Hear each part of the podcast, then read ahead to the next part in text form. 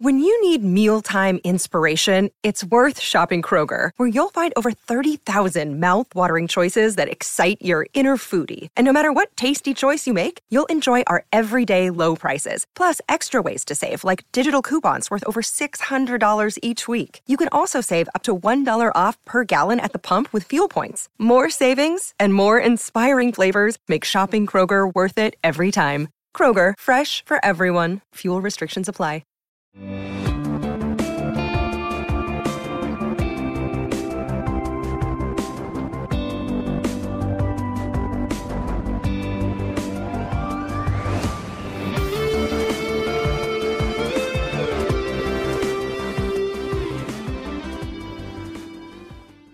tal amigos? Bienvenidos a Descifrando Laberintos, el podcast del doctor Mario Guzmán Sescos, profesor de psicología en Trinity Christian College en la ciudad de Chicago. Como saben, eh, Descifrando Laberintos es un espacio para reflexionar desde la psicología, la filosofía y la religión sobre los temas que nos afectan para que podamos vivir plenamente y afrontar la adversidad. En cada episodio buscamos descifrar un laberinto relacionado a la salud mental o al desarrollo humano y además recomiendo un libro, un documental o una película que ayude a ampliar el tema. El laberinto que vamos a estar descifrando el día de hoy, en este episodio 11, se titula El bullying o el acoso y maltrato escolar, como le decimos en español.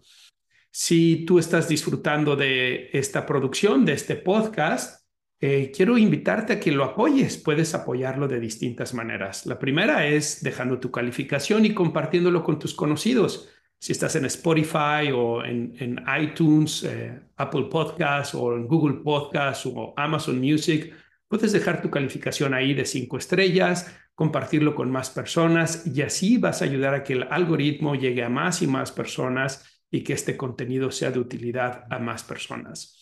Si tú lo estás viendo en Google, te invito a que te suscribas al canal, que le dejes un like a este episodio y que dejes tus comentarios en la sección de comentarios, además de que lo compartas. A todos los que dejen sus comentarios en Google, trato de darles respuesta directamente ahí. Y a los que dejan sus comentarios en Spotify, en el link que está incluido en la descripción de este episodio, les voy a dar respuesta en el siguiente episodio. Así que también los invito a que lo hagan de esa manera. También puedes apoyar este podcast a través de tu donativo económico. En las personas que lo están escuchando en Spotify van a ver que ahí hay un link donde puedes dejar tu donativo y si tú lo estás viendo en YouTube vas a ver que hay un corazoncito ahí en la descripción del video y ahí puedes hacer clic y dejar también tu aportación. La otra forma en la que puedes apoyar la producción de este podcast es adquiriendo mis libros. La transformación del adolescente, una guía para padres y profesionales eh, que estoy seguro que la van a disfrutar, que les va a gustar. Y también mi libro Lucas 24. Eh, los dos lo pueden ver aquí atrás de mí para los que están en YouTube. Ok, vamos pues ahora sí al contenido del episodio número 11, bullying, acoso y maltrato escolar. Y lo primero es que em, quiero hacerles un comentario y eso tiene que ver con la frecuencia del podcast. Cuando inicié este podcast a principios del verano, de este verano del 2022, eh, pude estar produciendo un episodio por semana, lo cual me dio mucho gusto.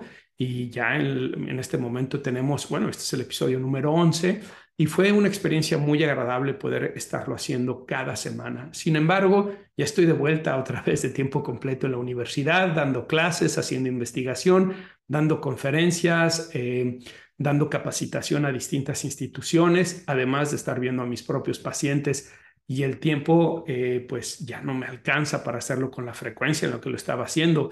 Y no lo crean, la verdad es que me está pesando no poder hacerlo de manera semanal porque es algo que disfruto, el poder tener esta interacción con ustedes es algo que disfruto y además me permite seguir actualizado, aprendiendo y compartiendo las cosas que yo he venido estudiando por tantos años.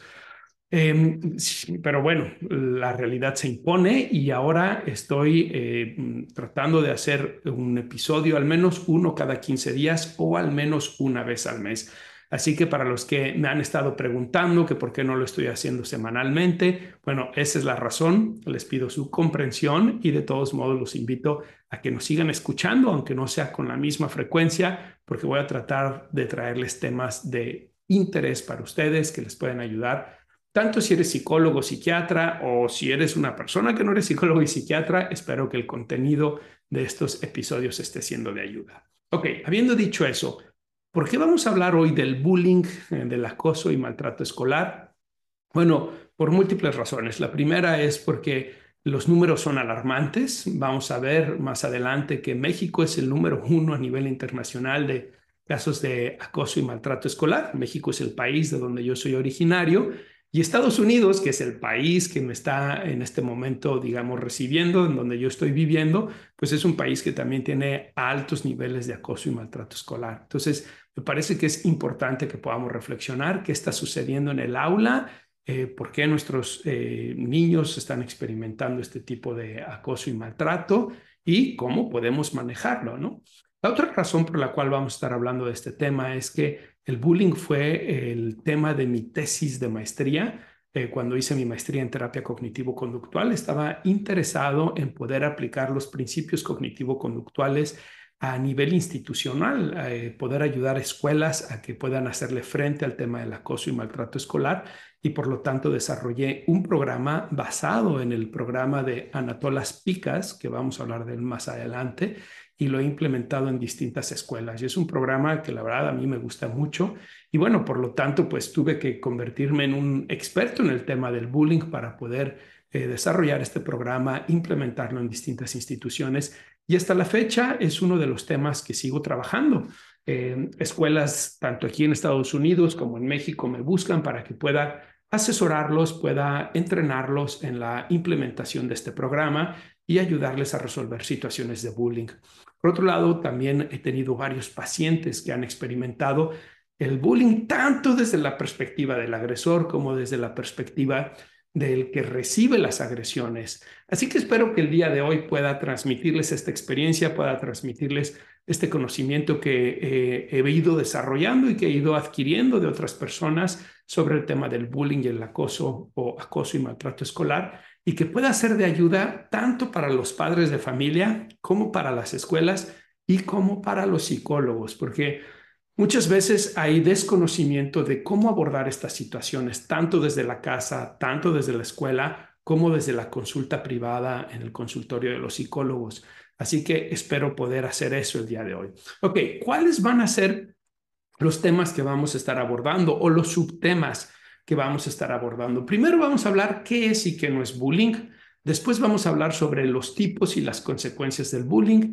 Después vamos a hablar sobre la epidemiología en Estados Unidos y en México, las características del acosador y del acosado, el ciberacoso o lo que se llama cyberbullying, las causas del bullying o del acoso y maltrato escolar y cómo saber si un hijo o alumno está involucrado en bullying o cómo abordar el bullying apropiadamente. Ok, em, después de eso les voy a hablar sobre las recomendaciones que les tengo y nos vamos a ir también a los comentarios que me han dejado en los programas anteriores para poderles dar respuesta. Bien, con eso en mente, quiero primero hacerles eh, una observación. El término bullying tiene dos elementos importantes a analizar. El primero es que es un anglicismo y esta, esta charla, este episodio de Descifrando Laberintos, lo estoy haciendo en castellano, por lo tanto, la forma apropiada tendría que ser acoso y maltrato escolar. Pero como se fijan, pues es largo y un poco redundante la forma en cómo hemos traducido este concepto de bullying al español. Eh, por lo tanto, quiero eh, pedirle su comprensión porque aquí voy a estar alternando tanto de este anglicismo, de esta palabra en inglés, el bullying, como en la forma en cómo nos referimos a él en español, que es acoso y maltrato escolar. La segunda cosa que quiero eh, mencionarles es que este concepto no representa claramente eh, el fenómeno que estamos tratando de describir. De hecho, eh, que fue el primero en hablar y describir este fenómeno, él no estaba de acuerdo con el concepto bullying. Él proponía el concepto de mobbing, una palabra de origen escandinavo que ahora se utiliza para hacer referencia a la experiencia de acoso y maltrato laboral, no escolar, las personas que trabajan y que experimentan acoso y maltrato. Pero originalmente Olgus, él hablaba sobre mobbing al referirse a los niños. Y bueno, eh, como ustedes saben, el inglés tiene pues una eh, importancia muy grande, una influencia muy grande a nivel mundial. Y cuando se empezó a estudiar ese concepto que, como les comento, se desarrolla en Escandinavia, en, Suecia más específicamente, eh, y después los norteamericanos empiezan a ver involucrados en el estudio de este fenómeno, ellos eh, modificaron la palabra y en lugar de utilizar la palabra mobbing, eh, utilizaron la palabra bullying. ¿Por qué digo que no es un concepto muy, digamos, apropiado en términos conceptuales? Bueno, porque la palabra bullying en inglés hace más bien referencia al bully, al matón, al que utiliza la fuerza física para obtener em, em, sus beneficios, sus objetivos. Y en realidad el bullying en los niños, el acoso y maltrato escolar, no siempre conlleva agresiones físicas. Muchas otras veces son agresiones sutiles y por lo tanto se puede eh, dar un malentendido creyendo que bullying es solamente situaciones de violencia física. Sea como sea, eh, es un concepto que hoy se ha prácticamente universalizado, así que aquí voy a estar alternando entre bullying y acoso y maltrato escolar. Muy bien, como les decía, Olbus fue el primero en hablar de este tema. Él hace esto a través de las investigaciones que estaba haciendo en el ámbito de la etología, que es el comportamiento de los animales, en donde él observó que los gansos tenían comportamientos de acoso y maltrato entre ellos, ¿no? Y a la hora de estar estudiando esto, dijo, interesante, esto se parece a lo que observamos en las escuelas. Y entonces empezó a hacer sus observaciones de campo en las escuelas y efectivamente se dio cuenta que habían estas situaciones de acoso y maltrato escolar que a todos nos son familiares porque las hemos experimentado a mayor o menor medida, pero que hasta ese entonces, en la década de los 70, nadie las había estudiado de manera científica, de manera rigurosa, y es él el primero que lo hace. Entonces, em, a partir de ese momento se empieza a generar una serie de investigación a nivel internacional para tratar de ver en qué consiste este tema del bullying, cómo se presenta y cómo los, eh, qué consecuencias tienen los niños y cómo los distintos países las están experimentando. Entonces, vamos pues a hablar de eso. Y para ello tenemos que empezar primero a distinguir qué es y qué no es bullying.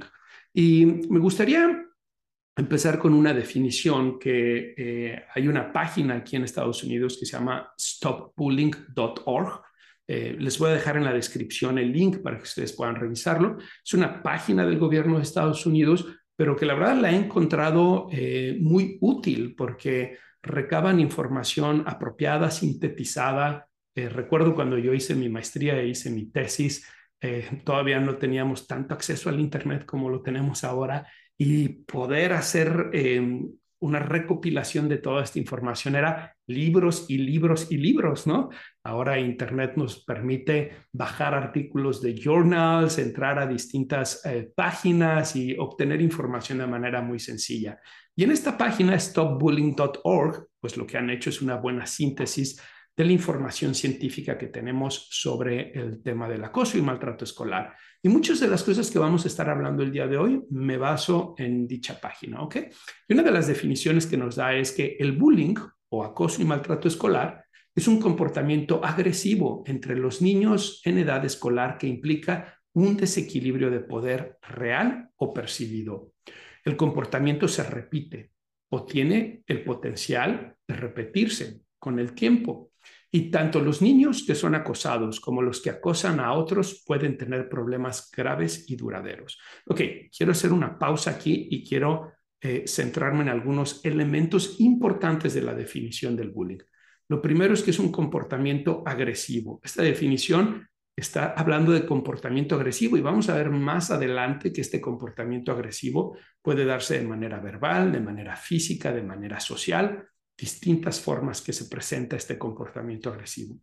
el eh, otro elemento que nos dice esta definición es que hay un desequilibrio de poder, real o percibido. Es decir, ya sea que el, niño que está recibiendo la agresión está en una situación real, franca y objetiva de desequilibrio de poder con el otro niño o los otros niños, digamos, son dos, tres, cuatro, cinco niños que lo están molestando y por lo tanto él se siente solo y no puede hacerle frente a cuatro o cinco niños, o son niños mayores que él o niños con más fuerza, o él se percibe en una situación de desequilibrio de poder. y en esa percepción él no encuentra cómo hacerle frente a la situación en la que está. Pero el otro elemento que es muy importante es que es algo repetitivo. Como pueden ver en esta definición, estábamos hablando de que es algo intencional, es repetitivo y es algo que genera problemas graves y duraderos, tanto en el agresor como en el que recibe las agresiones. Quiero hacer aquí una, una reflexión importante. Cuando hablamos de bullying en las escuelas, los papás, los psicólogos, tenemos una tendencia a experimentar empatía por el niño que está recibiendo la agresión o el maltrato escolar, pero tenemos una tendencia a no experimentar empatía por el agresor. Y eso nos lleva a dos cosas. La primera es a poner etiquetas, y una de esas etiquetas es agresor y la otra es la de víctima. La de agresor me parece apropiada porque está generando un comportamiento, una conducta de agresión hacia la otra persona. La de víctima no es tan apropiada. Así que voy a tratar de evitar referirme a los niños que reciben la agresión como víctimas, aunque tal vez se me salga por ahí la palabra, pero creo que no es apropiada por una razón. Necesitamos ayudarle a ese niño o a esa niña que está recibiendo la agresión a ver que él o ella puede hacer cosas para que se detenga esta situación. Pero el otro elemento es que eh, esta empatía que sentimos por quien recibe la agresión, pero no por quien genera la agresión, nos lleva a ver al agresor como la manzana podrida, como la oveja negra, como el niño que debemos expulsarlo de la escuela, que debe de tener consecuencias, que no debería de estar en la escuela. Y eso es una visión errónea. ¿Por qué lo digo? Porque esos niños están manifestando esa conducta por razones que vamos a ver más adelante. En algunas ocasiones ellos mismos han recibido agresión en la escuela o en su hogar.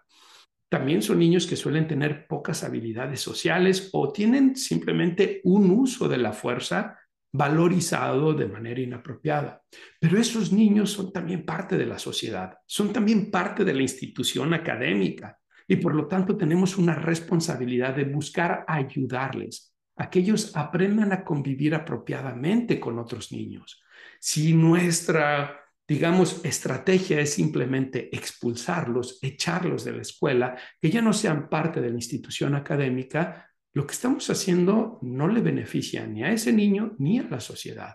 Al contrario, lo que estamos haciendo es que ese niño va a generar, no va a generar las habilidades suficientes para eh, desarrollarse, para relacionarse apropiadamente con los demás. Y el día de mañana podemos tener un problema más grande, porque ese niño puede desarrollar conductas antisociales que sean, eh, digamos, contraproducentes para la sociedad. Entonces, tenemos que ver que hay que darle la atención tanto a los niños que reciben la agresión como al niño agresor. Y creo que para los papás que son eh, papás de los que reciben la agresión, puede ser difícil entender esto, comprender esto, porque tal vez están en un deseo de justicia, pero no se trata solamente de justicia, se trata también de cómo ayudamos a la otra parte para que la otra parte aprenda a relacionarse apropiadamente. Ok, ya vimos que es el bullying, vimos que es un comportamiento agresivo, con un desequilibrio de poder eh, real o percibido, que es repetitivo y que hace daño.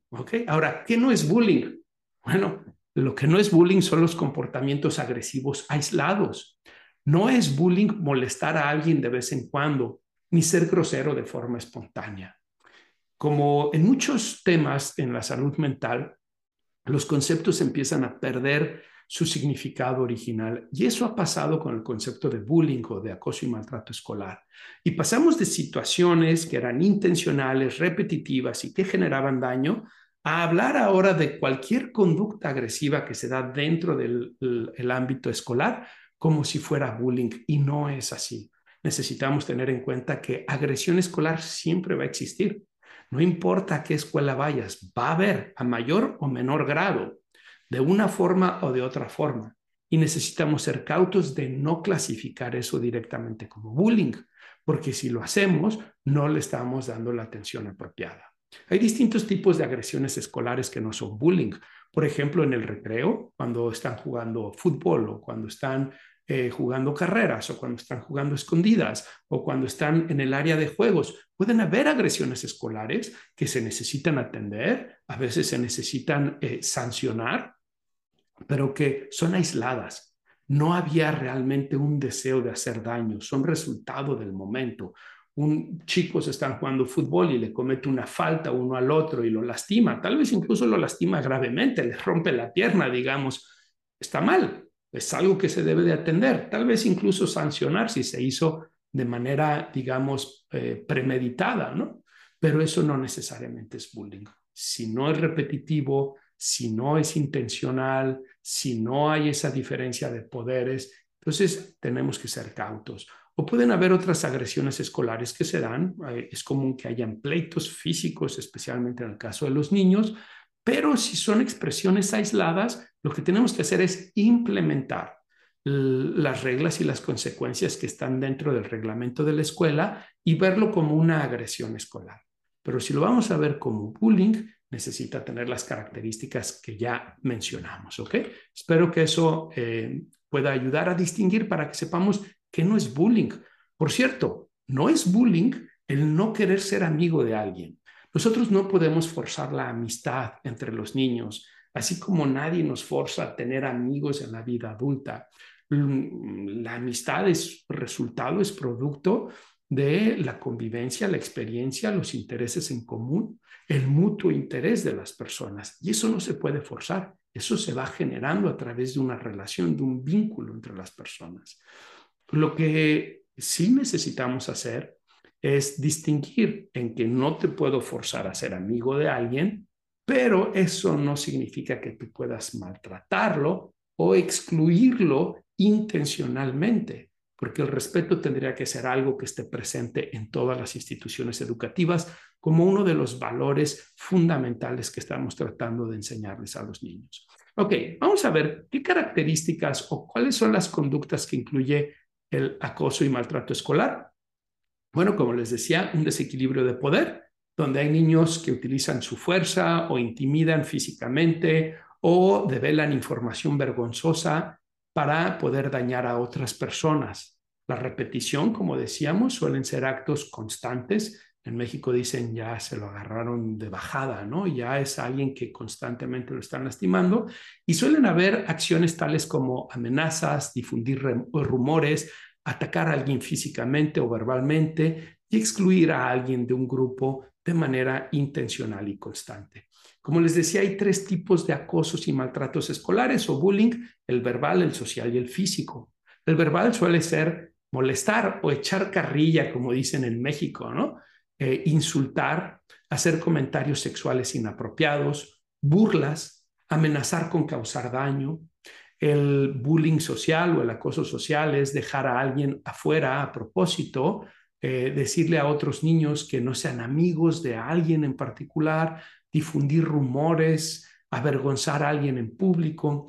Y el acoso físico es golpear, patear, pellizcar, escupir, tropezar, empujar, tomar o romper las cosas de alguien, hacer gestos con las manos, Em, de manera grosera, ofensiva. Ok, quiero hacer una, una reflexión sobre el tema de molestar verbalmente o la utilización de la carrilla. Una de las cosas que los niños dicen constantemente es, ay, era broma, no aguantas nada, o cuando los profesores los detienen y te dicen, no, no, profesor, es que era solamente una broma, pero no aguanta nada, ya ve qué delicado es. O a veces dicen, estaba jugando, era solamente un juego, no es para tanto. Una de las cosas que tenemos que enseñarles a nuestros hijos, a nuestros alumnos, es a distinguir entre eh, juego, broma y abuso o maltrato. ¿Cuándo es un juego o una broma? Cuando las dos partes se divierten, cuando las dos partes están disfrutando de la experiencia. Y ahí, eh, especialmente entre los varones, puede haber esa carrilla, esas, esa utilización del lenguaje en donde hay una línea en donde uno dice, está muy cerquita a pasarse, ¿no? Al abuso, al maltrato, pero donde ambas partes lo disfrutan. Y creo que es importante que esas situaciones sucedan. Incluso le permiten a los niños a desarrollar habilidades que les van a servir para poder relacionarse con otras personas. Pero hablamos de maltrato o hablamos de abuso cuando una de las dos partes se divierte y la otra parte no se divierte, cuando la otra parte le está pasando mal, cuando la otra parte no quiere que eso suceda. Es decir, el límite de dónde nos detenemos no tiene que ser yo, sino el otro. Lo que estoy haciendo o diciendo a esa persona le lastima, le molesta. Si es así, necesito aprender a detenerme. Si la otra persona le está pasando bien, si lo está disfrutando, entonces es parte del juego, es parte de la broma y eso está bien y necesitamos permitir que suceda. A veces los niños a los niños cuando les digo esto, eh, eh, cuando estoy asesorando escuelas o cuando tengo pacientes y les digo esto, les cuesta trabajo entenderlo, pero es importante que puedan verlo. Y una de las formas en que les ayudo a poder distinguirlo es que les digo, y cuando tú estabas diciendo o haciendo eso, la otra parte te estaba diciendo, más, más, por favor, moléstame más, dime más ese apodo que me has puesto, golpéame más. No, Ok, entonces no era broma, no era juego. ¿Se estaba riendo? No. ¿Se estaba disfrutando? No. Estaba contestando de la misma manera y, digamos, engaging, ¿verdad? Como eh, encontrándose, eh, eh, digamos, participando de la misma manera que tú. No. Entonces no era broma, no era juego, no era diversión. Era abuso, era maltrato. La otra persona te dijo, para, detente, no me gusta, deja de molestarme si, ¿ves? Era acoso, era maltrato y no te detuviste. Entonces tenemos que enseñarles eso, tanto en la casa como en la escuela, a distinguir entre la broma y el maltrato. Ok, vamos pues a hablar sobre las consecuencias del acoso y maltrato escolar. Tendríamos que decir que las consecuencias en el caso de quienes reciben la agresión tienen que ver con problemas físicos, sociales, emocionales, académicos y de salud mental negativos. Entre los más importantes tiene que ver la depresión y la ansiedad, quejas de salud y disminución del rendimiento académico. Algunas personas han estado asociando el tema del acoso y maltrato escolar con el tema de la violencia, especialmente de los tiroteos aquí en Estados Unidos. Y fíjense que en la década de los 90, en los 15 casos de tiroteos escolares que hubo en la década de los 90, 12 de ellos estuvieron relacionados con acoso y maltrato escolar. Es decir, habían sido niños que habían estado recibiendo acoso y maltrato escolar a lo largo de los años y mm, eh, después terminaron provocando estos tiroteos. ¿Quiere decir que el acoso y maltrato escolar fue la causa de los tiroteos? No. Muchos niños eh, experimentan acoso y maltrato escolar y no terminan haciendo tiroteos en la escuela, pero sí quiere decir que hay una correlación. Cuando vemos de los 15 casos, 12 eh, tuvieron esta situación, pues existe una correlación directa, significativa, ¿no? Eh, ahora tenemos investigación eh, que apunta a otro elemento muy importante en el caso de los tiroteos en las escuelas aquí en Estados Unidos. De los 28 tiroteos que van hasta la fecha, si mal no recuerdo, 28, 26 de esos casos están también relacionados con problemas con la figura paterna. Es decir, son niños que crecieron sin la figura paterna o que crecieron con una figura paterna hostil, agresiva y crecieron con conflictos con ellos. Entonces, fíjense cómo, por un lado, la presencia del padre, un padre amoroso, un padre respetuoso, un padre con disciplina y con exigencia, pero amoroso, es importante en el desarrollo de los hijos y por otro lado un ambiente positivo apropiado. Cuando no se encuentran estas características, cuando no hay un papá presente y cuando los chicos están siendo molestados dentro de la escuela, pues se incrementan significativamente la tendencia a la violencia externalizada, como es en el caso de los tiroteos. Si quieres saber más acerca de la influencia del padre en el desarrollo de los hijos, quiero invitarte a que busques el episodio, me parece que es el episodio número 7, que se llama La fortaleza y el amor del padre. Es un episodio que a mí en lo particular, pues es un tema que me resulta fascinante, tanto como psicólogo como papá. Eh, veo en mis pacientes el efecto positivo y negativo que tiene la presencia o la ausencia del padre y también lo experimento con mis hijos, cómo mi relación es importante con ellos. Así que te invito a que busques ese episodio o que puedas escucharlo.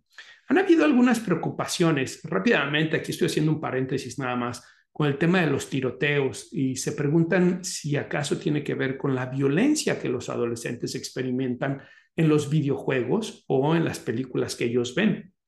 Incluso ah, en la década de los 80 y de los 90 era una hipótesis constante para el bullying, para el acoso y maltrato escolar, en donde decían que podía ser resultado de que los niños estaban teniendo mucha exposición a contenidos violentos en los videojuegos y en los programas de televisión y que por lo tanto en una respuesta, en un aprendizaje vicario, en un aprendizaje por imitación, ellos estaban haciendo lo mismo en la escuela.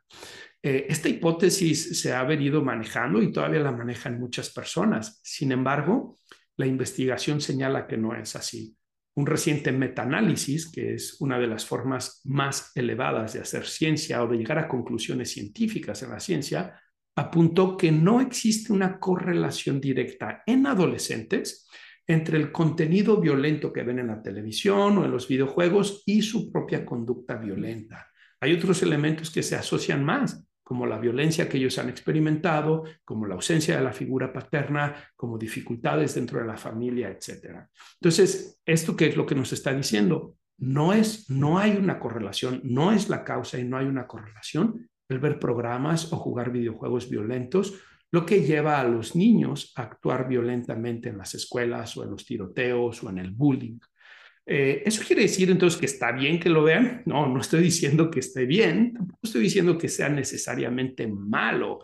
Creo que depende del, digamos, del nivel de violencia que están eh, percibiendo en esos programas o videojuegos, pero lo que quiero decir es que los adolescentes son capaces de distinguir que lo que están viendo en la televisión es una cosa y que lo que está pasando en la realidad es otra cosa que lo que están jugando en los videojuegos es una cosa y que lo que pasa en la realidad y lo que ellos hacen en la realidad es otra cosa.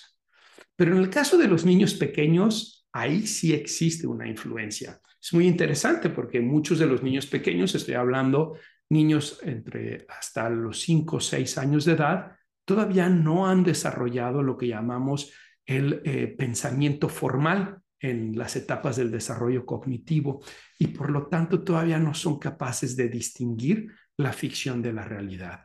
Y lo que ellos ven en la televisión o ven en los videojuegos pueden confundirlo con la realidad y por lo tanto tender a imitar a imitarlo de manera más constante y frecuente que lo que haría un adolescente. Ese fue el caso de mi hija Fátima, que es una niña muy linda, la verdad es que tiene eh, eh, un comportamiento muy empático, muy compasivo hacia los demás. Y de pronto, cuando tenía como cuatro años, empezó a cambiar su comportamiento, empezó a comportarse de maneras agresivas, hostiles, no seguía indicaciones, y de pronto encontrábamos que rompía cosas y mi esposa y yo estábamos sorprendidos y claro, como psicólogo empecé a hipotetizar, ¿no? Empecé a pensar que tal vez en su preescolar estaba teniendo algunas experiencias inapropiadas que le estaban llevando a actuar de esa manera o que tal vez el estilo parental que estábamos utilizando mi esposa y yo no era el apropiado o que tal vez hacía más falta mi presencia en la crianza y en la convivencia con la niña. Empecé a hacer todas estas hipótesis, ¿no? O que tal vez era una respuesta a la llegada de su hermano, y, ¿no? ¿Y qué creen? En realidad fue algo mucho más simple. Ella estaba viendo una caricatura que se llama Marsha and the Bear, eh, Marsha y el oso, y es una caricatura que mi esposa y yo eh, no tuvimos la atención eh, de identificar el contenido antes de permitirle que la viera. Normalmente eso hacemos, pero vimos la caricatura y nos pareció muy tierna, ¿no? Nos pareció los dibujos muy bonitos, etcétera. Bueno, en realidad Marsha, que es una niña pequeña, eh, se trata la caricatura de que Marsha se comporta mal todo el tiempo, que no sigue las reglas, que pelea a los demás, que rompe las cosas, etcétera, ¿no? Y lo que mi hija estaba haciendo era imitar el comportamiento de Marsha. Y quien nos lo hizo ver fue nuestro hijo mayor, Juan Mario, que me dijo, papá, es que Fátima se está comportando como lo hace Marsha. Y dije, ¿quién es Marsha? Me dice, la de la caricatura. Me puse a verla un día y dije, Efectivamente está actuando como Marsha. Bueno, tuvimos que cancelar la caricatura y asunto arreglado. Ella dejó de comportarse de esa manera, le explicamos que ya no era Marsha y que ella tenía que portarse de una mejor manera y empezó a hacerlo. En los niños sí tiene una influencia, en los adolescentes no tiene una influencia, ¿ok? Y nuevamente, con eso no quiero decir que esté bien que lo vean, porque creo que hay un tema que hemos estado investigando el doctor Sebastián Galán es quien lo ha estado investigando de manera eh, primordial y a mí me ha invitado a ser parte de esta investigación. De hecho, eh, nos aceptaron un artículo que va a estar eh, próximamente, esperamos en diciembre, va a ser publicado en un, en un journal, en una revista de psicología, y, y es justo sobre el tema de la desensibilización a la violencia y cómo la exposición constante a la violencia, ya sea en los periódicos, la televisión o en la vida diaria, nos hace menos sensible a la violencia. Es decir, genera una respuesta emocional menor a que aquellos que no están expuestos de manera constante. Pero una cosa es que genere una respuesta emocional menor y que se acepten conductas inapropiadas y otra cosa es que eso sea el causante de las conductas violentas, ¿ok? Ok, muy bien, vamos a ver de qué tan grande es el problema del, del bullying, del acoso y maltrato escolar, la epidemiología. Vamos a hablar tanto de Estados Unidos como de México. Mm, sé que hay gente que me ve en toda Latinoamérica, en partes de Europa, incluso personas que escuchan y ven este programa en Australia, en Nueva Zelanda, lo cual me da muchísimo gusto. Pero bueno, por cuestiones de tiempo solamente nos vamos a enfocar a Estados Unidos y a México. En Estados Unidos hay dos fuentes importantes que nos hablan sobre el acoso y maltrato escolar, el bullying. El primero es el, eh, School Crime Supplement del National Crime Victimization Survey, Em, que se desarrolló en el 2019 por el National Center for Education Statistics and Bureau of Justice. Y este, em, este survey, esta encuesta, arrojó que 22% de los estudiantes en Estados Unidos entre los 12 y los 18 años sufrieron acoso y maltrato escolar. Por su parte, el Youth Risk Behavior Surveillance System del Centers for Disease Control and Prevention del 2019 nos dice que el 19.5% de los estudiantes de noveno grado a doceavo grado informaron haber sido eh, eh, intimidados, haber experimentado acoso y maltrato escolar. estamos hablando que entre el 19 y el 22% de los alumnos en Estados Unidos lo está experimentando. Algo que es necesario tener en cuenta es que el año en donde suele presentarse con más frecuencia el acoso y maltrato escolar es el quinto año, que es más o menos cuando los chicos, las chicas tienen 11 años de edad, es la entrada de la pubertad y es donde hay una reexperimentación de las conductas agresivas impulsivas. Eh, pasada esa edad, disminuye la frecuencia, pero aumenta la severidad. Es decir, alrededor de quinto grado, eh, son más constantes las agresiones escolares, pero a partir de quinto grado son menos constantes, pero hacen más daño, porque tienen más fuerza, porque utilizan objetos, porque pueden eh, tener más, digamos, ideas de cómo lastimar a la persona. Entonces sigue siendo importante, pero es más frecuente en quinto grado. En México, eh, quiero hablarles de dos eh, fuentes. La primera es una fuente que ya tiene muchos años. Esta fue la primera encuesta nacional de exclusión, intolerancia y violencia en escuelas públicas de educación media superior, que fue conducida por el doctor Miguel Sekeli Pardo. Este es del 2008. Entonces es, una, es un estudio pues, que ya tiene bastantes años eh, pero en aquel entonces se apuntaba que hasta el 44% de los alumnos en México estaba experimentando acosos y maltrato escolar. en el caso de las mujeres era un poco menor, eh, sobre todo las agresiones físicas, los insultos directos, pero era un poco mayor en cuanto a la exclusión social y en cuanto a hablar de manera inapropiada de la persona con otras personas. Pero fíjense, en el 2018, la Organización para la Cooperación y el Desarrollo Económico, la OCDE, eh, clasificó a México como el primer lugar internacional de casos de bullying en educación básica, afectando a 18.781.875 alumnos de primaria y secundaria de escuelas públicas y privadas. Ok, esto es un montón de niños, es un montón de niños. Em, los datos pues siguen estando alrededor de entre el 40 y el 50% de los niños en México experimentan acoso y maltrato escolar. Una de las hipótesis que yo presentaba en, eh, mi tesis de maestría, en la investigación que hice sobre este tema y en los programas em, que implemento en distintas escuelas es que existe una correlación entre los, eh, el, apego, la cultura de respeto a la ley en los países y la presencia de este fenómeno del bullying o el acoso y maltrato escolar. Es muy interesante ver que en los países escandinavos los números son bajos, en Japón los números son bajos, en Estados Unidos ya hablamos que hasta el 22% de los alumnos, pero sigue siendo bajo a comparación de México y los demás países latinoamericanos, porque países como Nicaragua, El Salvador, etcétera, están en lugares muy cercanos, 40, 50% de los niños experimentan esto. Y si ustedes se fijan, suelen ser los países que tienen menos respeto por la ley y menos cultura democrática. Y eso me parece, era una de las hipótesis que yo presentaba en mi tesis, de que pudiera haber alguna correlación. Los niños aprenden en el contexto y aprenden de la observación de adultos que mm, el maltrato, el abuso, el, imponerse ante otros es una forma para, eh, digamos, adquirir los objetivos que ellos tienen. ¿no? En México hay un dicho muy desagradable, por cierto, pero dice, el, eh, el gandaya no batalla, ¿no? Em, eh, y es esta idea de que uno puede imponerse a los demás, utilizar la fuerza física para obtener los objetivos que uno quiere en la vida. ¿no? Bueno, vamos a hablar un poquito sobre las características del acosador, de quienes maltratan.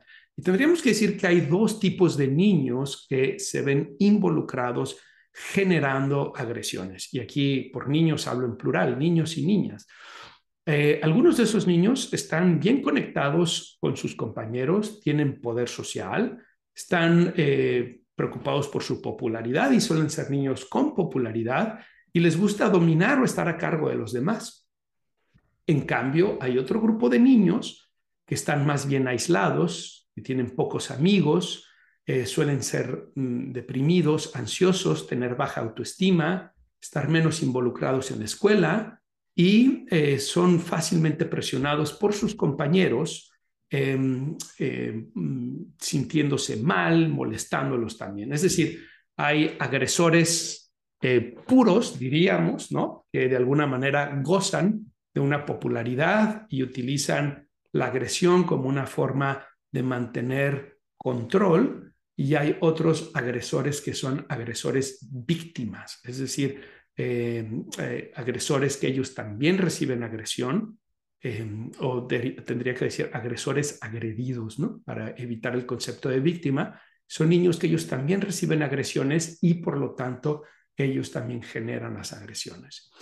los niños son más propensos a maltratar y acosar a otros, sí, suelen ser agresivos o se frustran fácilmente, tienen baja tolerancia a la frustración. Si sus papás tienen poca participación en la vida de los niños y en los problemas del hogar, si ellos suelen pensar mal de los demás, si tienen dificultades para seguir las reglas, si ven la violencia de manera positiva y si tienen amigos que acosan a otros. Eh, cuando estoy dando la clase de Lifespan Development en la universidad, les digo a mis alumnos que uno de los, una de las ah, objetivos más importantes o de las responsabilidades más importantes que tenemos los papás en la educación de los niños es la de enseñarles a autocontrolarse, a la regulación emocional, a ser capaces de controlar y regular sus emociones impulsivas y agresivas, que todos tenemos. De hecho, la investigación señala algo muy interesante, contrario a lo que em, las filosofías postmodernas dicen de que los hombres eh, nacemos puros e inocentes y somos corrompidos por la sociedad. Esta es una idea de Rousseau, el filósofo Rousseau, decía que todos los niños nacen inocentemente, puros, pero que la sociedad los corrompe, ¿no? De ahí viene esta idea de que la sociedad es mala. Bueno, contrario a eso, la investigación señala que en realidad los niños eh, suelen ser, la, en la edad de los dos a los cinco años, suelen ser los años más violentos de los seres humanos. Y si ustedes algún día van a un preescolar, lo van a ver. Los niños se jalan el pelo, los niños se patean, se escupen, se esconden las cosas, se roban las cosas, se golpean con los puños, se maltratan intencionalmente, se dicen cosas crueles y fuertes, ¿verdad? ¿Qué es lo que pasa después de los cinco años? Suele haber una disminución de esas conductas por dos razones. La primera, entra la socialización. Los papás y la escuela empiezan a decirles a los hijos, no, así no, eso está mal. Es que claro, cuando lo hace a los dos años, hasta dice, ay, mira qué simpático, ¿no? Pero a los cinco años los papás, los profesores empiezan a decir, no, esto está mal, no me gusta cuando haces eso, es molesto, es incómodo. Pero además esa socialización también implica otros niños, porque ahora los otros niños empiezan a defender, los empiezan a excluir, y entonces aprenden que si se comportan de esa manera, ellos no van a ser aceptados en el grupo social.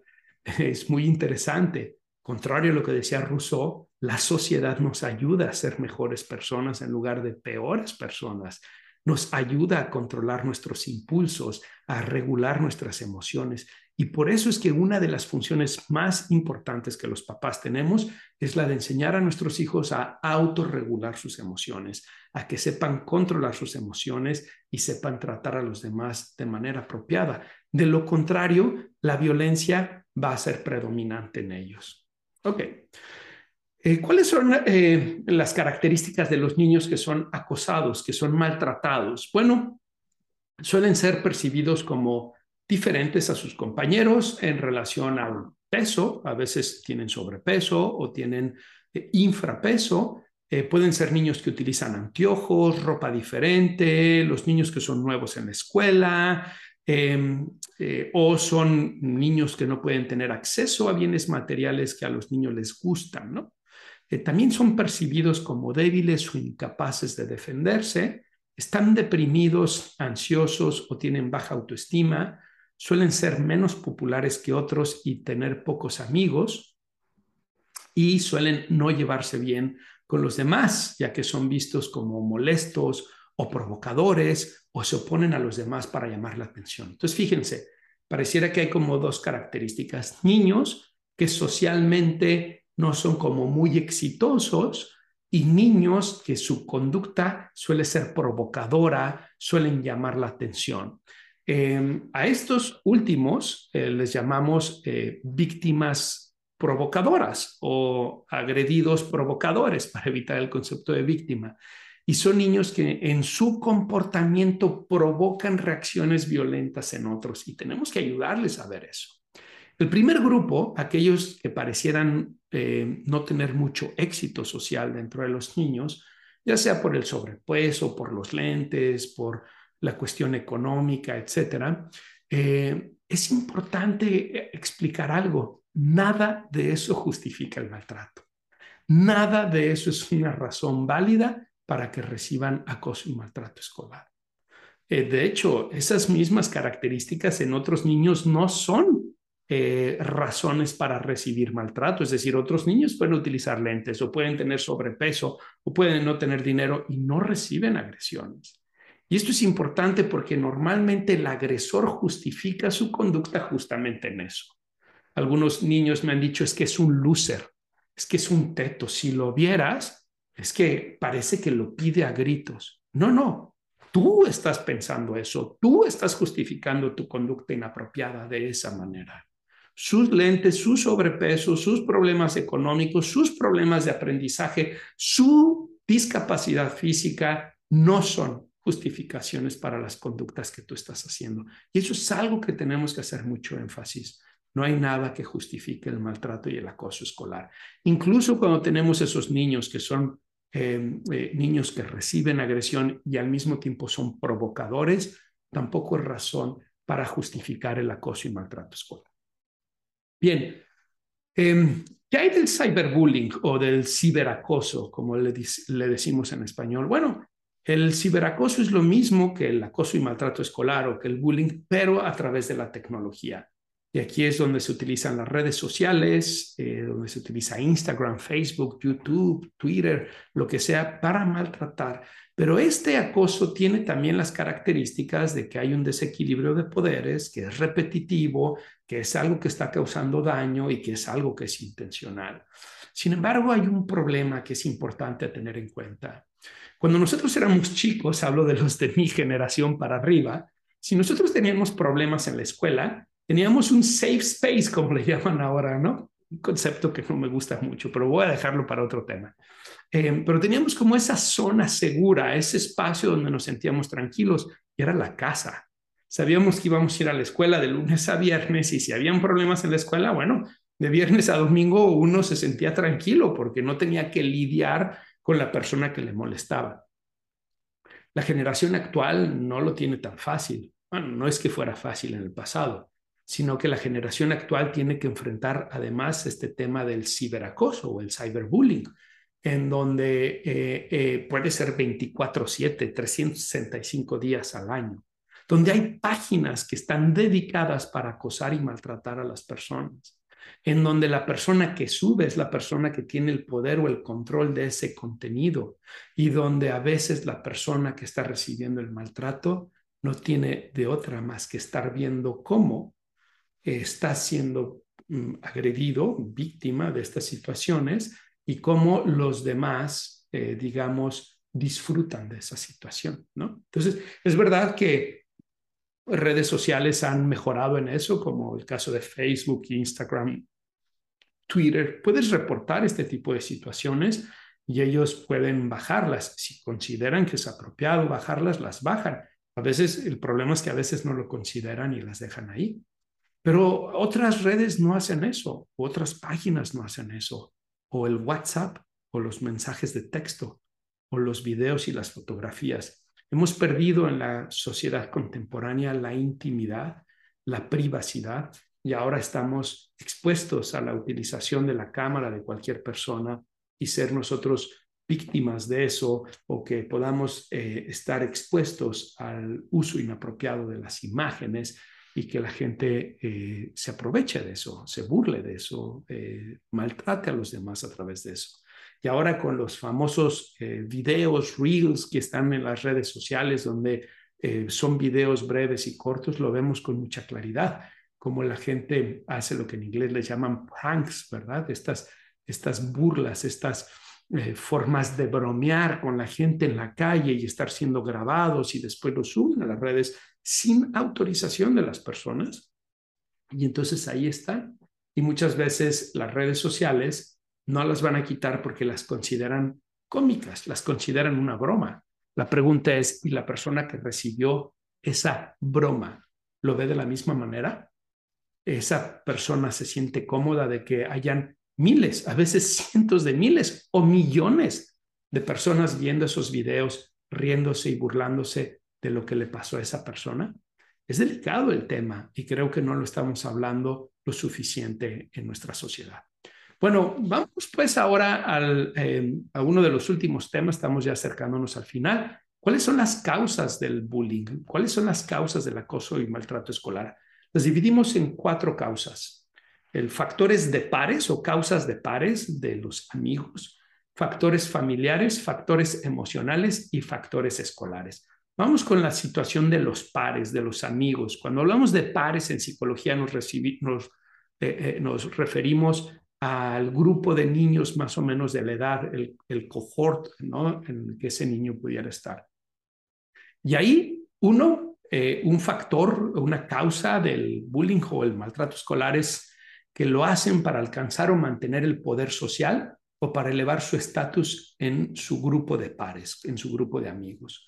Dos, para mostrar su lealtad y encajar con el grupo de pares. Tres, para excluir a otros para mostrar quién es y quién no es parte del grupo, y cuatro, para controlar el comportamiento de los compañeros. Es decir, hay una situación de dominancia, de poder, en donde se busca hacer. El tema de las jerarquías es un tema que siempre ha existido y, va a seguir existiendo, a pesar de que los postmodernos hacen todo su intento por acabar con las jerarquías. El problema no es que existan jerarquías, el problema es que son que existan jerarquías corrompidas, en donde el, objetivo es la, digamos, la imposición del control y el poder y no la reciprocidad. Cuando las jerarquías funcionan a través de la reciprocidad, dan buenos resultados. Cuando las jerarquías funcionan a través de la reciprocidad, el líder no es un tirano, sino que es un verdadero líder que está cuidando de los demás, está buscando que los demás puedan tener beneficios de esas jerarquías. El problema es que tenemos que enseñarles a nuestros hijos. Sí, la sociedad existen jerarquías, las instituciones tienen jerarquías, pero necesitamos enseñarles a que esas jerarquías sean llevadas de manera apropiada eh, a través de la reciprocidad, como estaba diciendo, y no de la imposición eh, del poder y del control. ¿Cuáles son los factores familiares que se asocian, al bullying? Bueno, normalmente los agresores provienen de familias donde hay intimidación, agresión o violencia en el hogar. Eh, pueden tener padres que no brindan apoyo emocional o comunicación. Eh, pueden tener padres que responden de manera autoritaria o reactiva y pueden provenir de familias donde los adultos son demasiado indulgentes o donde hay poca participación de los padres en sus vidas. Están viendo que todas estas son causas de quienes agreden. Y es muy importante porque lo que sucede en el hogar termina siendo, digamos, donde se germina el comportamiento social. Y es en esa relación con los papás y con los hermanos que sirve de laboratorio conductual, donde nosotros aprendemos qué es y qué no es apropiado y después lo llevamos a la escuela. Y entonces lo que sucede es que si en la casa hay una justificación de la violencia. Si los papás tienen una tendencia autoritaria o por el contrario permisiva, lo que va a suceder es que esos niños crecen en ambientes donde uno, pueden justificar la violencia o dos, pueden reaccionar a la violencia que ellos mismos están experimentando. Por cierto, si quieren saber más sobre los estilos parentales y cómo educar a los hijos, los invito a que revisen, me parece que fue el episodio número 5 o 6, no estoy muy seguro ahorita, en donde hablo precisamente sobre la familia y los estilos parentales, donde podrán aprender sobre el estilo autoritario, autoritativo, permisivo y negligente y las consecuencias de estos estilos en la crianza de los hijos. Los factores emocionales. Normalmente eh, son chicos que pudieron haber sido intimidados en el pasado o en la actualidad, Suelen tener sentimientos de inseguridad y baja autoestima, por lo que intimidan a otros para sentirse más poderosos. Eh, no entienden las emociones de los demás, no saben cómo controlar sus emociones. ¿Se acuerdan que les decía la importancia de la autorregulación emocional? Y pueden no tener habilidades para manejar situaciones sociales de manera saludable o positiva. Es decir, tal vez no saben cómo relacionarse con los otros. Y hay factores escolares. Las escuelas donde los problemas de conducta y la intimidación no se abordan adecuadamente. Aquí es muy importante porque hay escuelas, profesores. Recuerdo una vez asesorando una escuela, el prefecto de disciplina decía, son cosas de niños, hay que dejarlos, los niños van a aprender de estas situaciones. Cuando yo era niño, bueno, no, no es cosa de niños, es cosa de adultos enseñando niños a relacionarse de manera adecuada. Y claro, no vamos a ser adultos helicópteros sobreprotectores tratando de evitar cualquier malestar, cualquier agresión. Ya dijimos que la agresión escolar es universal a mayor o menor medida, pero es universal y yo diría que incluso es necesaria porque los niños aprenden habilidades. Pero cuando hablamos de bullying, cuando hablamos de acoso y maltrato escolar, cuando es reiterante, repetitivo, intencional, cuando genera daño, ya no es cosa de niños, es cosa que los adultos no están haciendo su trabajo apropiadamente para enseñar a esos niños a convivir de manera respetuosa. Así que cuidado porque hay escuelas, profesores, papás que justifican esto. Y también las escuelas donde eh, pueden haber exclusión, donde hay una tendencia a estigmatizar, donde hay las famosas bolitas que les llaman en México, ¿no? Eh, justo hablaba con una escuela recientemente cómo a veces son los papás los que promueven este, este ambiente de estigmatización, exclusión, em, em, de rechazo social dentro de las escuelas, hablando y refiriéndose de manera inapropiada hacia otros niños, hacia otras familias o hacia los profesores, ¿no? Entonces es muy importante ver esa parte también. Ok. Vámonos pues a cómo puedo saber si mi hijo está involucrado en, la, en el bullying o no ¿Cómo puedo saber si mi hijo está recibiendo maltrato escolar? ¿Va? va a ser el primero que vamos a ver. Después vamos a ver cómo saber si mi hijo está generando maltrato escolar.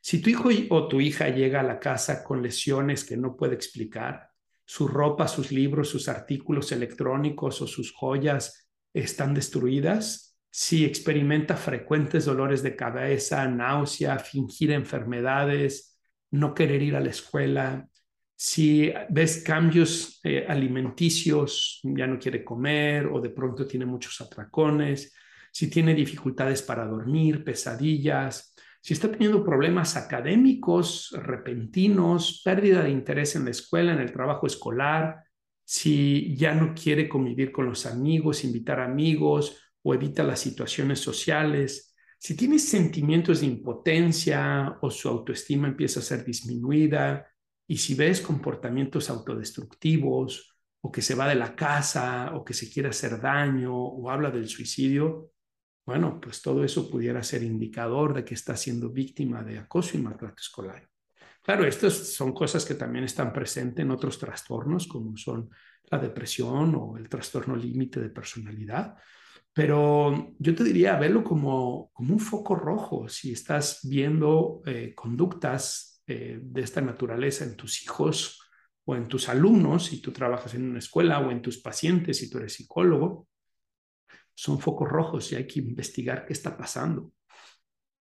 Bueno, ¿cómo saber si un niño está siendo eh, maltratador, acosador? Bueno, si normalmente se mete en peleas físicas o verbales, si tiene amigos que suelen ser intimidantes, violentos, si cada vez se muestra más agresivo, con menos control, si constantemente le están mandando a la oficina del director o dándole reportes de conducta, si está de pronto teniendo dinero o cosas que no puede explicar o que tú te sorprendes y dices, ¿de dónde está sacando estas cosas?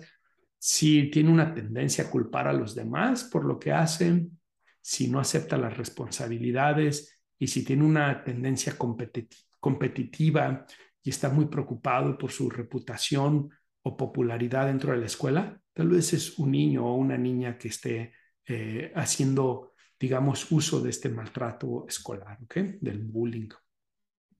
Muy bien, ¿cómo podemos ayudarles a los niños en estas situaciones? ¿Qué pueden hacer los papás, las escuelas, los psicólogos? Bueno, lo primero es que vamos a hablar con, primero, eh, desde las escuelas. ¿Qué es lo que las escuelas deberían de hacer? Las escuelas necesitan tener programas basados en evidencia eh, anti-bullying o anti-acoso y maltrato escolar. Y por eso me refiero a que necesitan tener programas que han sido estudiados, programas que a través de la investigación científica nos hemos dado cuenta que ayudan tanto a prevenir como a reducir las experiencias de bullying, acoso y maltrato escolar. Esos programas eh, necesitan tener tres características. Por un lado, em, estrategias basadas en la psicoeducación. Es decir, ayudarle a toda la comunidad académica, no solamente a los alumnos, sino a los alumnos, a los profesores, a los administrativos, al personal de intendencia y por supuesto a los papás, a ayudarles a entender y comprender más sobre el bullying y el acoso escolar. Necesitan haber conferencias sobre el tema, necesitan haber clases sobre el tema, necesitan haber una, una constante, digamos, eh, información sobre qué es, qué no es bullying, qué está permitido, qué no está permitido en la convivencia, etc. La segunda característica de estos programas es que necesitan estar orientados a la prevención. La prevención se logra eh, no solamente a través de la, eh, digamos, de la supervisión, la cual es muy importante en la investigación que nosotros hemos hecho, eh, las personas que me han, han, colaborado conmigo en las investigaciones que he conducido, y en los programas de implementación que, he generado en las escuelas, nos hemos dado cuenta que hay áreas en donde las conductas de acoso y maltrato escolar suelen suceder con más frecuencia. La primera es en el salón de clases. Es muy interesante, ¿no? Que, que está ahí un profesor, una maestra, un maestro y no se dan cuenta de esta situación o son permisivos de esta situación. Pero la otra suele ser el patio de recreo y los baños, las áreas de los aseos. Y lo que nos hemos dado cuenta es que las escuelas suelen dejar esos espacios con poca supervisión. Y si nosotros pensamos en la teoría conductual, en el conductismo que nos dice que la contingencia conductual tiene un poder para contener la frecuencia y la intensidad de las conductas, podemos entender entonces que es muy importante que haya supervisión en esos eh, ambientes. Pero no es suficiente. Eh, necesita, para poder prevenir el acoso y maltrato escolar, se necesita promover conductas prosociales dentro de las instituciones educativas. Necesitamos enseñarles a nuestros alumnos a actuar de manera apropiada. Me parece que la idea de eh, talleres de implementación de valores y principios. Eh, a mí en lo particular me parece que es importantísimo que enseñemos a los alumnos a desarrollar virtudes en la vida, a desarrollar las virtudes cardinales, las virtudes teologales que les permitan ser personas íntegras en su relación con la sociedad, en su relación con los demás. Y por lo tanto las escuelas necesitan promover eh, programas basados en las virtudes y en los valores eh, que les ayuden a los niños a aprender cómo comportarse apropiadamente con los demás, cómo relacionarse con los demás, cómo resolver conflictos con los demás, cómo resolver problemas. Y el tercer componente que necesitan tener los programas de intervención anti-bullying en las escuelas son eh, las medidas de resolución de problemas y las medidas de, digamos, de atención y resolución de situaciones eh, detectadas de acoso y maltrato escolar. Es decir, cómo vamos a resolver una vez que ya identificamos que hay esta dinámica donde hay niños que están acosando y maltratando a otros niños, cómo vamos a atenderlas, cómo vamos a resolverlas. El método que a mí más me gusta es el método de Anatolas Picas que les mencionaba al principio de este programa. Anatolas Picas fue un psicólogo que desarrolló el método de la preocupación eh, compartida, se llama. Un método extraordinario, precioso, en donde a través de entrevistas no mayores de 15 minutos se va ayudando a las dos partes, al agresor y al agredido, a que lleguen a acuerdos de respeto, de sana convivencia, nunca a forzarlos a ser amigos, pero de respeto y sana convivencia entre ellos. Acuerdos que además se les dan seguimientos a través de distintas estrategias y de la conformación de un equipo anti-bullying dentro de la escuela. Es un método que incluye los tres elementos que les estaba diciendo, las estrategias de psicoeducación, las estrategias de prevención del acoso y maltrato escolar y la promoción de conductas prosociales y un método de intervención en situaciones que ya se han identificado. Em, yo eh, me di a la tarea junto con la psicóloga Janet Peña a hacerle algunas modificaciones y adecuaciones para implementarlas en México con distintas escuelas y nos dio resultados muy interesantes, muy positivos.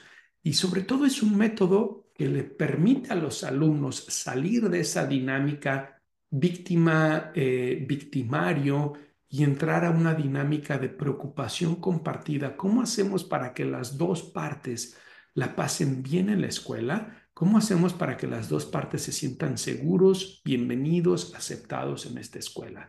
Y a la escuela le da herramientas para que el equipo de intervención sepa manejar estas situaciones de manera efectiva. Porque una de las cosas que hemos visto a través de la investigación es que los problemas de acoso y maltrato escolar suelen ser crónicos. Y esto tiene que ver con que las escuelas, a veces bien intencionadas, pero no bien capacitadas, van, digamos, quemando, apagando fuegos, ¿no? Van interviniendo conforme las situaciones se van presentando, pero sin tener un plan, un programa que ha probado la efectividad y por lo tanto sin saber realmente qué es lo que tienen que hacer. Por eso es tan importante que en la educación y cuando hablamos de estos problemas conductuales eh, dentro de las instituciones educativas, las escuelas cuenten con programas basados en evidencia científica y puedan implementarlos a través de equipos conformados específicamente para esto. ¿okay? Entonces, eh, a los psicólogos y a las escuelas que me están viendo, les sugiero que eh, le den una investigada al método de Anatolas Picas, eh, que es un método muy interesante y, que es un método que yo he estado implementando en distintas escuelas, que como les decía, con algunas modificaciones para la población latinoamericana em, y que es extraordinario.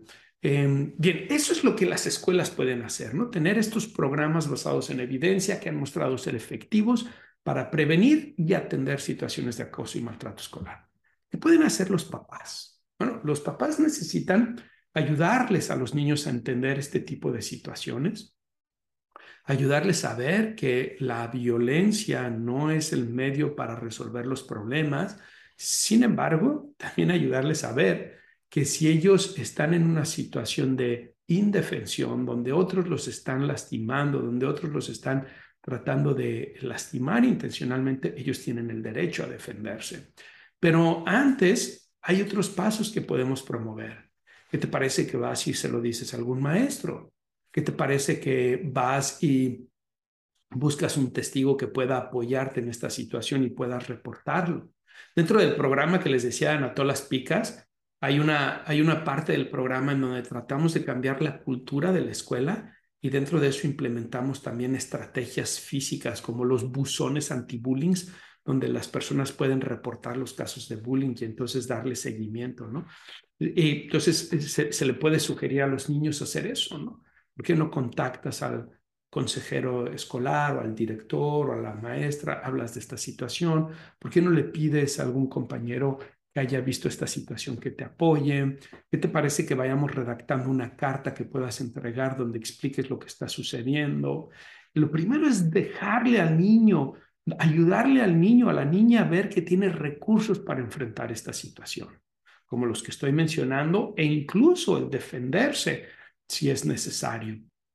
Y, y, con esto no estoy haciendo una promoción a la violencia o una apología de la violencia escolar, sino que estoy eh, haciendo ver que así como tenemos que enseñarles a los niños que no maltratamos a nadie, tampoco podemos permitir que alguien nos maltrate a nosotros, ¿no? Entonces utilizamos primero estas estrategias de reporte y si esas no funcionan, podemos utilizar estrategias eh, de defensa también. Si nada de esto ha funcionado, entonces es importante que los papás intervengan directamente en la escuela y decir, mi hijo o mi hija está experimentando esta situación y esto es lo que él o ella ha tratado de hacer y no le ha dado resultado. ¿Qué van a hacer ustedes como institución para garantizar que mi hijo o mi hija va a estar libre de violencia dentro de la escuela? Eh, y darle el respaldo, el apoyo los padres a los niños, que los niños sepan que no están solos, porque esa es una de las situaciones que suelen ser más difíciles para los niños, que sienten que están solos, que no hay nada que hacer. Algo que necesitamos ser cuidadosos es que si los niños se acercan a los profesores, a las autoridades de la escuela, o si los papás se acercan a las autoridades de la escuela a hablar de esto, es que las autoridades de la escuela lo manejen apropiadamente. Muchos niños se quejan de que fueron y lo reportaron y nada pasó, o aún peor, fui y lo reporté y la maestra fue y le dijo al niño y lo dijo de tal forma que ahora me molestan más. Entonces mejor ya no digo nada. Por eso es tan importante los métodos basados en evidencia, porque ahí podemos aprender cómo manejar estas situaciones. Eh, ese es lo que los papás pueden hacer con los hijos y claro, si la situación sigue y continúa, los papás deberían de volver a acudir y pueden ir escalando también dentro de la jerarquía de la escuela para hacerlo llegar a autoridades que puedan tomar cartas en el asunto. Pero papás, hay dos cosas que quiero invitarlos a que tengan en cuenta. La primera es que el otro niño, el agresor, eh, que si bien tu principal interés es que tu hijo o tu hija esté libre de violencia, tenemos que recordar que el otro es un niño también, o es un muchacho, y que es nuestra responsabilidad como adultos, como sociedad, enseñarles a portarse de manera adecuada, a convivir de manera adecuada, a desarrollar las habilidades necesarias para estar en sociedad. Por lo tanto, tu objetivo no debe de ser la condena, eh, del otro niño, no debe de ser el castigo solamente del otro niño, sino el cómo vamos a hacer para que ambas partes estén libres de violencia y ambas partes vean que la escuela es un lugar donde son bienvenidos, ¿no? Entonces, con esto lo que trato de decirte es no vayas con la espada desenvainada a cortar cabezas y a buscar revancha, a buscar venganza, que no se trata de eso. La segunda cosa es que papás necesitan dirigirse siempre a las autoridades, no a los niños involucrados, ni a los papás de los niños involucrados. He estado en escuelas donde los papás van y retan al niño agresor y luego lo que sucede es que el papá del niño agresor va y se mete con el otro papá. Y he estado en escuelas donde incluso los papás terminan golpeándose, donde las señoras terminan jalándose los cabellos, donde terminan insultándose, agrediéndose. Ese no es el camino. La escuela el director, los profesores, el consejero, el psicólogo, el prefecto, son las autoridades que deben intervenir en esto. Si la escuela en donde tienes a tus hijos no están haciendo un buen trabajo, entonces tienes que hacérselos ver. Y tienes que invitarles a que tengan programas basados en la evidencia como el de Anatolas Picas que les decía, el programa que yo implemento en las escuelas tanto en México como aquí en Estados Unidos, para que ellos sepan manejar las situaciones de manera efectiva y evitar estas situaciones, ¿ok? Ok, y ahora, ¿qué pueden hacer los psicólogos, los terapeutas cuando tienen pacientes que son o agresores o que están recibiendo la agresión? lo primero es que necesitamos identificar, ser muy cautos, muy humildes, lo que llamamos en ciencia eh, humildad epistemológica, ¿verdad? Y reconocer que 50 minutos de terapia a la semana no van a cambiar la situación de acoso y maltrato escolar.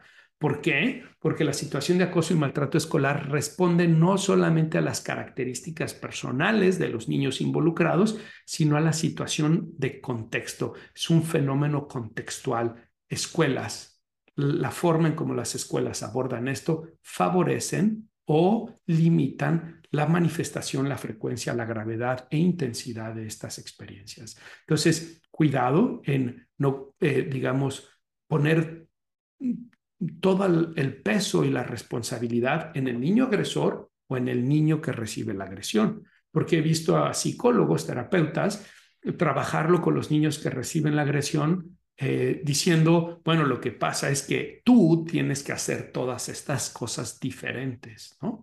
O en el niño agresor, en donde se le, digamos, diagnostica como un trastorno negativista desafiante o como un trastorno de la conducta, que en muchos casos así es, pero se trabaja solo de manera individual y esto es un problema también contextual. Entonces, a los psicólogos creo que eh, lo que es conveniente es que puedan hacer eh, eh, equipo interdisciplinario en donde puedan incluir a los papás, a la escuela y eh, ustedes, y que ustedes se vean más como coordinadores de cómo se va a atender esta situación, ayudándoles a los papás a ver qué es lo que ellos pueden hacer, tanto con su hijo como con la institución, y ayudándole a la institución qué es lo que ellos pueden hacer con los niños en particular y al niño que está recibiendo agresión, entonces ayudarle a ver cuáles son las opciones que él tiene. No me gusta la palabra empoderamiento, pero de alguna manera ayudarle a salir del estado de indefensión aprendida en la que suelen estar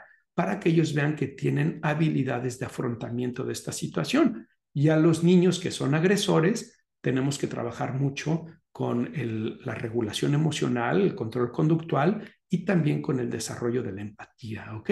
Entonces, psicólogos no trabajen solo con el niño involucrado, sino trabajen de esta manera en equipo con la familia y con la escuela para que entonces, ayudándole al niño, ayudándole a la escuela, ayudándole a los papás, puedan haber mejores resultados, ¿ok? Muy bien. Bien, creo que he abordado todo lo que tenía eh, preparado para el tema de hoy. Eh, me queda ahora irme a la recomendación. Vámonos a ver cuál es la recomendación que les voy a hacer ahora. Bueno, tengo tres recomendaciones para ustedes en realidad. La primera es un libro y es un libro clásico, ¿ok? Es un libro de 1993. El autor es Olbus, que como les había dicho, él es quien acuña o el, primer investigador en observar el tema del acoso y maltrato escolar y el primero en desarrollar investigación sistematizada científica en el tema. Y escribió un libro que me gusta mucho, se llama Conductas de acoso y amenaza entre escolares. Lo repito, Conductas de acoso y amenaza entre escolares, editado por Editorial Morat, publicado por Editorial Morat, Morata, Editorial Morata. Eh, en 1993 fue publicado este libro. Em, me parece que en inglés se llama bullying, tal cual, y nuevamente el autor es Olbus, O-L-W-E-U-S. Se los voy a poner en el video y en la descripción eh, del episodio, tanto en Spotify como en YouTube. Ahí se los voy a dejar para que puedan eh, verlo, acceder.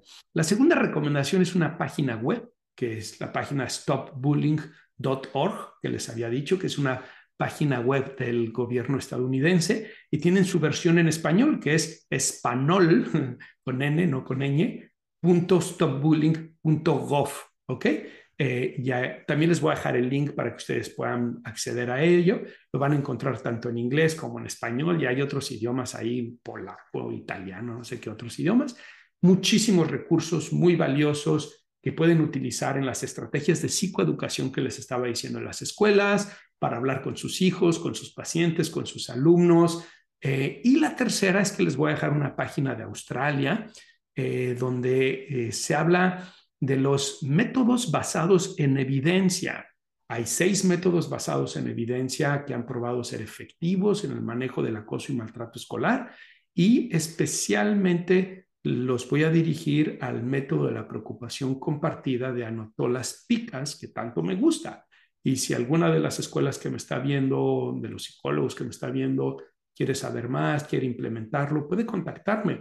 Como les decía, es parte de mi trabajo, entreno Em, a las escuelas, les ayudo a implementar estos programas, a desarrollar equipos de intervención y que puedan implementar programas basados en evidencia y así ser más efectivos tanto en la prevención como en la atención del acoso y maltrato escolar. Muy bien, vámonos a la última parte que son los comentarios que he recibido en programas anteriores.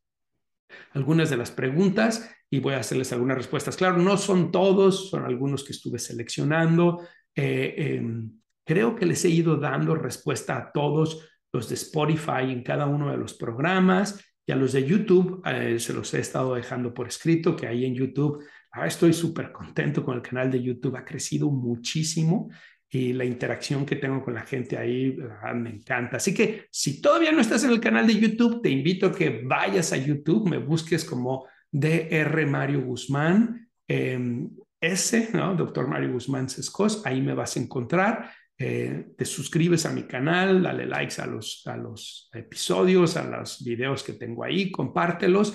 Y si tú me estás viendo en YouTube y todavía no te suscribes al podcast, en alguna de las plataformas donde se escuchan podcasts como es Amazon Music, Apple Podcasts, Google Podcast y por supuesto Spotify, que es donde la gran mayoría de las personas me escuchan, pues te invito a que te suscribas ahí también. Si te suscribes en alguna de estas plataformas, lo que va a suceder es que cada que publico alguno de los episodios te va a aparecer automáticamente en tu teléfono y así no te los vas a perder. Bueno, vámonos con los comentarios. Leti González en el episodio número 9, donde hablé sobre el suicidio de los adolescentes, un episodio que ha gustado mucho, ha tenido muy buena respuesta. Dice, Mario, muchísimas gracias por esta plática. Me encantó y sobre todo me dejó muy claro el tema del suicidio. Eres un gran ser humano y un excelente psicólogo y comunicador. Muchas gracias. Pues Leti, muchas gracias a ti. La verdad es que eh, te agradezco tus generosas palabras y sobre todo me da mucho gusto que el programa haya sido eh, ilustrativo que te haya ayudado a entender mejor el tema del suicidio en los adolescentes, un tema muy desafortunado que está en crecimiento y que necesitamos atenderlo. Así que los invito a que vayan y escuchen ese episodio número 9 sobre el suicidio de los adolescentes. María Chavarría nos dice, querido doctor, muchísimas gracias por compartir tus conocimientos. Aunque ya no soy adolescente, tengo 34 años, me he sentido ampliamente identificada. Pues sí, María Echeverría, el tema del suicidio em, eh, sin duda es un tema que no solamente sucede en la adolescencia, eh, sucede en cualquier etapa de la vida y las características son semejantes. la cosa es que con los adolescentes nos preocupa lo que podemos hablar como el contagio social y psicológico del suicidio, ¿verdad? Se suicidan amigos o se suicidan celebridades y son más vulnerables ellos para suicidarse. Así que me alegra que te haya gustado el programa, que te hayas identificado en las cosas que estaba explicando. Espero que no seas alguien que haya estado pensando en temas de suicidio o pasando por momentos eh, de esa naturaleza. Y sobre todo, me da mucho gusto tenerte aquí en el programa. Si, eh, si tú o cualquier persona en cualquiera de los programas que hablo, hay algo que se les mueve, hay algo que, mm, ¿no? Eh, si tal vez hay alguna inquietud eh, que surge, si alguno de ustedes en algún momento se ha sentido suicida o etcétera, eh, necesitan, por favor, buscar ayuda, no están solos. En ese episodio del suicidio dejé muchas recomendaciones, dejé muchos links, teléfonos a los que ustedes pueden contactar para pedir ayuda eh, porque como lo comentaba en ese episodio, el suicidio no es la respuesta. ¿ok? Muy bien, Rosario eh, me dice en el episodio número 5 sobre el amor y la fortaleza del papá, tan útiles tus palabras, ¿qué hago si ya detecté amigos que son mala influencia en mi esposo? Supongo que se refiere al esposo, ¿no? ¿Cómo le hago para que vean lo que está mal en sus amigos?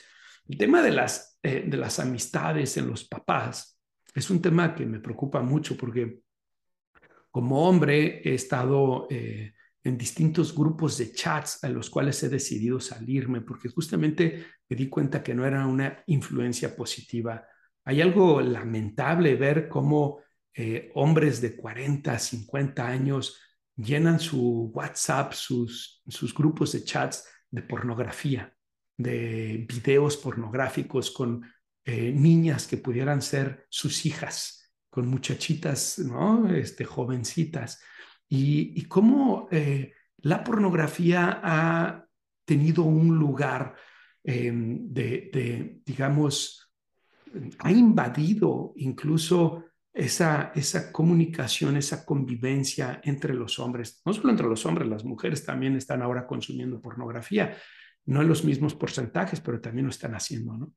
Y entonces hay como una, un tema de, de complicidad, de decir, si tú formas parte de esto que estoy compartiendo, somos amigos, ¿no? Como, eh, si, no, no, sé cuál es la palabra adecuada, pero, eh, y por otro lado, bueno, uh, uh, recientemente publiqué un artículo en mi blog, que los invito a que revisen mi blog en mi página de internet, www.drmarioguzman.com, que lo llamé adolescentes o adultos plenos, ¿no? Vemos muchos adultos que ahora son papás, que les está costando trabajo asumir su rol eh, de padres, ¿no? Y en ese sentido, la relación con los amigos es muy importante. Yo he tenido la fortuna de, tengo aquí un grupo de papás con los que me reúno todos los sábados en la mañana.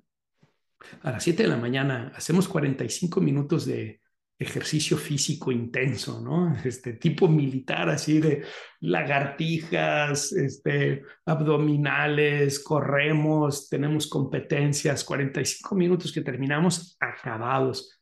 Y después tenemos 15 minutos donde reflexionamos sobre temas de familia, pareja, trabajo, eh, religión, eh, sociedad, política, ¿no?